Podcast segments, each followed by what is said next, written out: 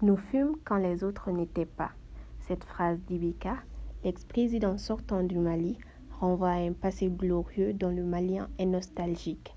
Pays des grands empires et des grands hommes, une terre connue pour son hospitalité légendaire, le Mali de Sunyata Keita, de Kankou Moussa, de Soni Alibert, de Modibo Keita a toujours été un pays de référence pour les Africains à travers le monde.